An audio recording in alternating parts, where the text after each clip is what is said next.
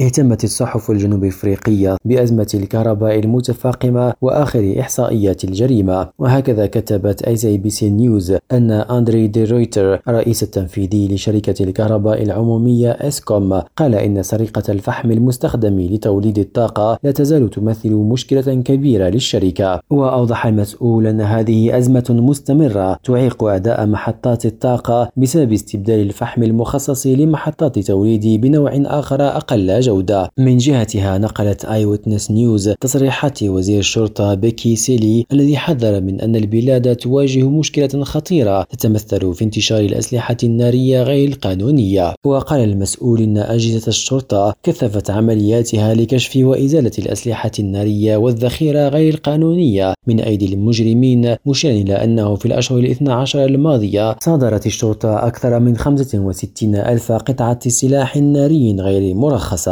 إلياس خلفي ريم راديو جوهانسبرغ.